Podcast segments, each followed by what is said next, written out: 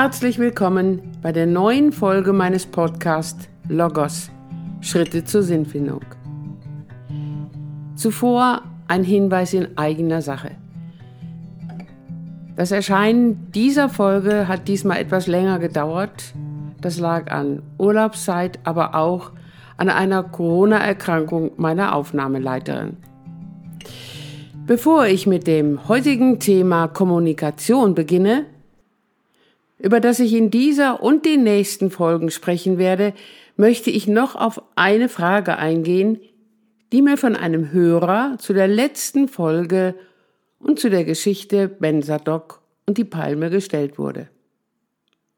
Bei dieser Frage geht es darum, warum ich mit dem Patienten Benjamin nicht auf das Ende der Geschichte eingegangen bin – dieses lautet, nach vielen Jahren kam Benzadok wieder, um sich an dem Krüppelbaum zu freuen. Er suchte vergebens.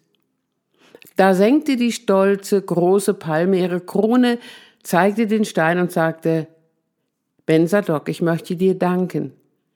Deine Last hat mich stark gemacht. Ganz häufig erleben wir Menschen erst nach einem längeren Zeitraum, dass uns ein schweres Los, eine Last stark gemacht hat.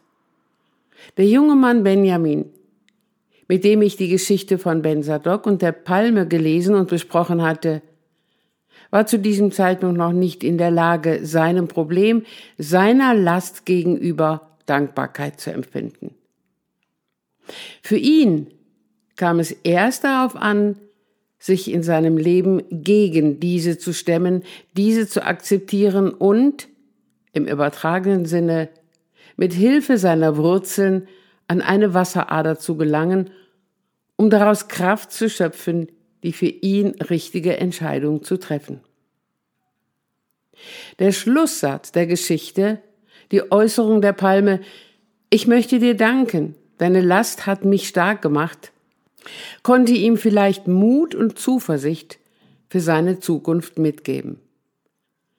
Aber diese Dankbarkeit jetzt schon zu erkennen, darauf konnte und wollte ich seinen Blick noch gar nicht lenken.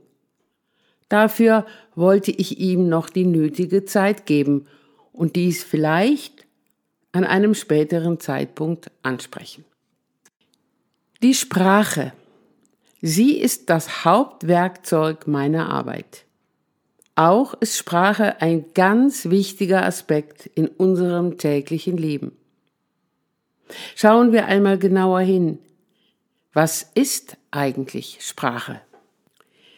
Bevor wir uns den Antworten widmen, möchte ich Ihnen eine Geschichte erzählen, die einmal eine Teilnehmerin in unserem Ausbildungsseminar mitbrachte deren Autor unbekannt ist. Die Geschichte trägt den Titel Aufruhr im Wald. Großer Aufruhr im Wald. Es geht das Gerücht um, der Bär habe eine Todesliste. Alle fragen sich, wer denn nun darauf steht. Als erster nimmt der Hirsch allen Mut zusammen und geht zum Bären und fragt ihn, sag mal Bär, Stehe ich auch auf deiner Liste? Ja, sagt der Bär, auch dein Name steht auf der Liste. Voll Angst dreht sich der Hirsch um und geht. Und wirklich nach zwei Tagen wird der Hirsch tot aufgefunden. Die Angst bei den Waldbewohnern steigt immer mehr und die Gerüchteküche um die Frage, wer denn nun auf der Liste stehe, brodelt. Der Keiler ist der Zweite, der den Bären jetzt aufsucht, um ihn zu fragen, ob er auch auf der Liste stehen würde. Ja, antwortet der Bär, auch du stehst auf der Liste. Verängstigt verabschiedet sich der Keiler vom Bären. Und auch ihn findet man nach zwei Tagen tot auf. Nun bricht die Panik bei den Waldbewohnern aus. Nur der Hase traut sich noch, den Bären aufzusuchen. Bär, stehe ich auch auf der Liste? Ja, auch du stehst auf der Liste. Kannst du mich da streichen? Ja klar, kein Problem. Fazit, Kommunikation ist alles. Ist Kommunikation wirklich alles, Sicherlich nicht, aber sie hat eine große Bedeutung für unser Leben. Was ist sie? Genauer betrachtet. Sprache ist zunächst ein Ausdrucksmittel. Wir können mit ihr ein körperliches Anliegen ausdrücken, wir können Gefühle äußern und wir können mit Hilfe der Sprache ein geistiges Anliegen, etwas, was uns jeweils als wertvoll erscheint, in Worte fassen. Dazu ein Beispiel. Eine Mannschaftssportlerin spürt beim Aufwärmtraining einen Schmerz an der rechten Wade. Sie äußert, das tut ganz schön weh. Je länger der Schmerz andauert, umso mehr verspürt sie Angst, dass sie eine ernste Verletzung hat. Sie äußert, ich mache mir Sorgen, dass es eine ernste Verletzung ist. Als sich ihr Verdacht bestätigt, ist sie sehr betroffen und sagt, dieses Spiel war mir so wichtig. Ich hätte auch gerne der Mannschaft zur Seite gestanden. Vielleicht äußert sie den körperlichen, den psychischen und den geistigen Schmerz anderen Menschen gegenüber, vielleicht aber auch nur sich selber gegenüber. Auf dieses innere Gespräch werde ich in einer späteren Folge näher eingehen. Nochmal, Sprache ist ein Ausdrucksmittel. Gleichzeitig ist Sprache auch ein Kommunikationsmittel eine Möglichkeit, zu anderen Menschen in Beziehung zu treten. Wir sprechen etwas aus, um mit diesen Worten einen oder auch mehrere andere Menschen zu erreichen. Einschieben möchte ich an dieser Stelle auch, dass Sprache, das gesprochene Wort, immer von einem bestimmten Ausdruck, einem sogenannten Unterton begleitet wird. Ebenso von einer Gestik und Mimik, die allerdings nur in Anwesenheit der Person, zum Beispiel nicht bei einem Telefongespräch, sichtbar wird. Eine weitere Frage an dieser Stelle. Was kann Sprache als Kommunikationsmittel bei einem anderen Menschen bewirken? Was kann sie bei ihm möglicherweise auslösen? Überlegen Sie vielleicht erst einmal selbst. Sprache kann mitteilen, informieren. Sie kann trösten, überzeugen, erheitern und motivieren. Sie kann die Fantasie anregen. Sprache kann auch langweilen, enttäuschen, Wut auslösen, demotivieren, zerstören und so weiter. Sprache kann fast alles. Sie kann indirekt sogar töten. Wenn das so ist, dann wird deutlich, wie sorgfältig wir mit Sprache umgehen sollten, sowohl in privaten wie in professionellen Begegnungen. Jetzt schauen wir nochmals auf die Sprache als ein Ausdrucksmittel. Wenn ein Mensch einem anderen Menschen gegenüber etwas ausdrücken will, dann steht die Frage im Raum, wie dieses bei dem Gegenüber ankommt, wie er oder sie das Gesagte wahrnimmt. Einer der bekanntesten Autoren zu dem Thema Kommunikation ist Friedemann Schulz von Thun. In seinem Buch Miteinander reden spricht er von einem Sender und einem Empfänger. Der Sender offenbart sich selber bei dem, was er sagt und richtet einen Appell an den Sender. Dieser nimmt das Gesagte mit seinen Ohren unterschiedlich wahr. Dies möchte ich zusammenfassen mit dem Prozess der Wahrnehmung. Es ist eine uralte Weisheit, dass wir Menschen alles, was wir mit unseren Sinnen aufnehmen, von mindestens zwei Seiten wahrnehmen können. Zum Beispiel kann Regen als negativ und auch als positiv wahrgenommen werden. Dazu gehört, dass jeder Mensch in einer bestimmten Situation, so auch in einer einzelnen Gesprächssituation, seine bisherige Lebensgeschichte mitbringt, ebenso seinen je eigenen Charakter und auch das, was ihm oder ihr jeweils als wichtig, möglicherweise als sinnvoll erscheint.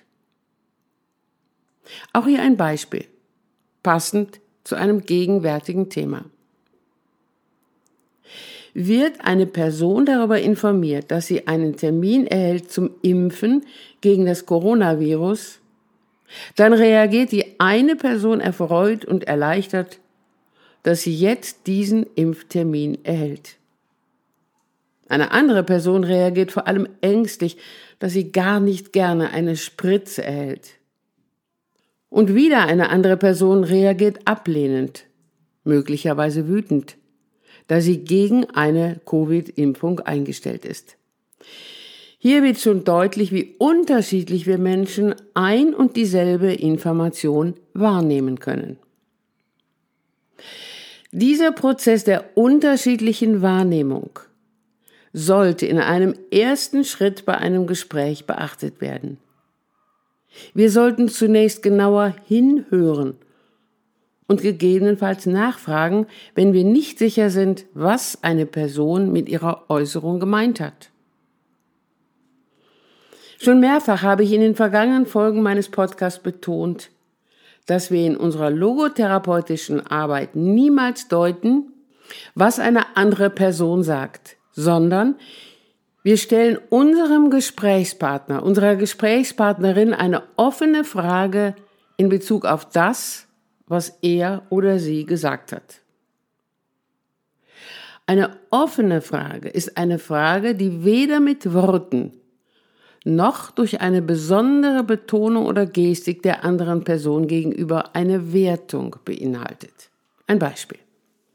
Eine Person äußert, ich habe Angst vor dem Besuch beim Arzt. Leicht können wir uns vorstellen, warum wir oder auch jemand anders Angst vor dem Arztbesuch haben könnte. Wir könnten den anderen mitleidig anschauen und fragen, hast du auch Schiss davor, dass du keine schöne Nachricht vom Arzt bekommst? Dies ist keine offene Frage, sondern eine Frage, die eine bestimmte Angst unterstellt und diese noch durch die Mimik unterstreicht. In einem wertschätzenden Gespräch ist es von Bedeutung, dass wir fragen, wovor hast du oder haben Sie Angst? Wir können dann verschiedene Antworten erhalten, auch Antworten, mit denen wir möglicherweise gar nicht gerechnet haben. Die Antworten könnten lauten, ich habe Angst vor der Diagnose. Oder ich habe Angst, dass ich eine Spritze bekommen werde. Oder ich habe Angst, dass mich die Ärztin, der Arzt gar nicht ernst nimmt. Oder ich habe Angst, dass mit mir etwas gemacht wird, was ich gar nicht will. Oder ich mag es gar nicht, in einem vollen Wartezimmer zu sitzen, bei so vielen kranken Menschen.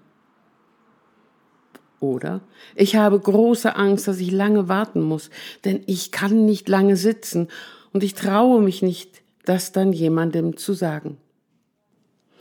Nochmal, dieser Prozess des Wahrnehmens durch eine offene Frage im Hinblick auf gelingende Gespräche ist mir in einem ersten Schritt sehr wichtig. Nicht nur, dass hierbei Missverständnissen vorgebeugt wird sondern wir gehen damit auch wertschätzend mit einer anderen Person um. Wenn wir, und dabei spreche ich auch das Menschenbild der Logotherapie an, davon ausgehen, dass die andere Person mit ihren Worten etwas Körperliches, etwas Psychisches und oder einen Wert ausdrücken will, dann geben wir ihr durch eine offene Frage die Möglichkeit, dieses konkreter beschreiben zu können und uns das jeweils mitzuteilen. Die Antwort, ich habe Angst, dass ich eine Spritze bekommen werde, beschreibt eine körperliche Angst. Die Antwort, ich habe Angst vor der Diagnose, kann körperliche, psychische und auch geistige Aspekte beinhalten. Gegebenenfalls sollten dann weitere Fragen im Hinblick auf das Wort Diagnose gestellt werden. Auch die anderen möglichen Antworten zum Beispiel. Ich habe Angst, dass mich die Ärztin, der Arzt gar nicht ernst nimmt. Oder auch, ich habe Angst, dass mit mir etwas gemacht wird, was ich gar nicht will. Können körperliche, psychische, vor allem auch geistige Anliegen beinhalten. Der weitere Umgang mit diesen Antworten hat für jedes Gespräch eine wichtige Bedeutung, vor allem aber, und dies insbesondere aus logotherapeutischer Sicht, ist der weitere Umgang damit von großer Bedeutung für professionelle, vor allem für psychotherapeutische Gespräche. Zusammenfassend noch einmal. Sprache, das gesprochene Wort, ist ein Ausdrucksmittel und ist ein Kommunikationsmittel. Durch Sprache können zunächst körperliche, psychische und oder geistige Anliegen zum Ausdruck gebracht werden.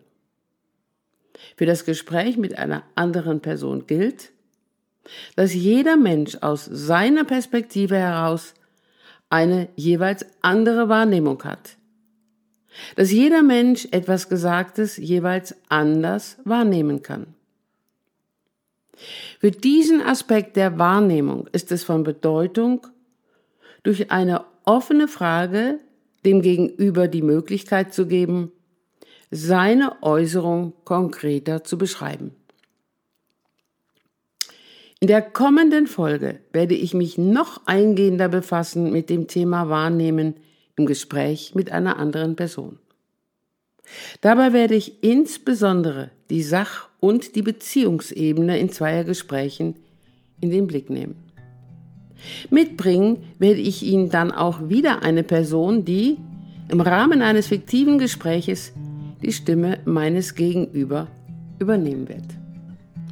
Liebe Zuhörerinnen und Zuhörer, ich danke Ihnen für Ihre Aufmerksamkeit und freue mich auf die nächste Folge mit Ihnen. Ihre Ursula Thierrier